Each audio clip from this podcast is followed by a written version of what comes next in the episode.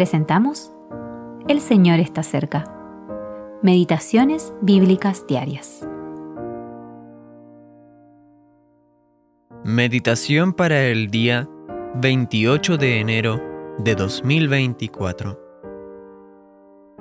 Mas todo primogénito de asno redimirás con un cordero, y si no lo redimieres, quebrarás su cerviz. Éxodo capítulo 13, versículo 13. El hombre necesita ser redimido. Cuando los israelitas llegaron a la tierra de Canaán, tuvieron que consagrar sus animales, tanto limpios como impuros, a Jehová. El primogénito era el representante del grupo al que pertenecía, ya fuera del hombre o de la especie animal. El primogénito del animal impuro debía ser redimido al igual que el primogénito del hombre. El asno era un animal impuro. A lo largo de la Biblia, este animal es una imagen de la naturaleza pecaminosa y obstinada del hombre. Se dice que Ismael era hombre indómito como asno montés.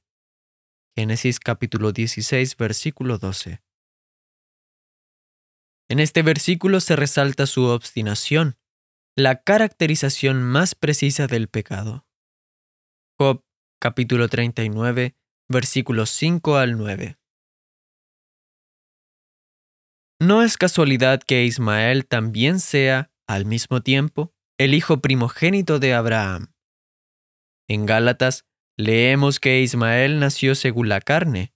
Gálatas capítulo 4 versículo 23 y en este aspecto representa al hombre pecador bajo la ley.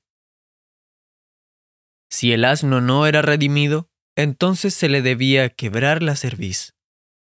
Es redención o destrucción. No hay una tercera vía. Y esto es lo que la gente no entiende. El mundo está dividido entre los que se pierden y los que se salvan. Qué maravilloso considerar que un cordero inocente ocupaba el lugar del asno, una clara imagen de la sustitución. C. H. Mackintosh escribió, Es interesante observar que por naturaleza somos puestos en la categoría de un animal impuro y que por gracia somos asociados con Cristo, el Cordero sin mancha.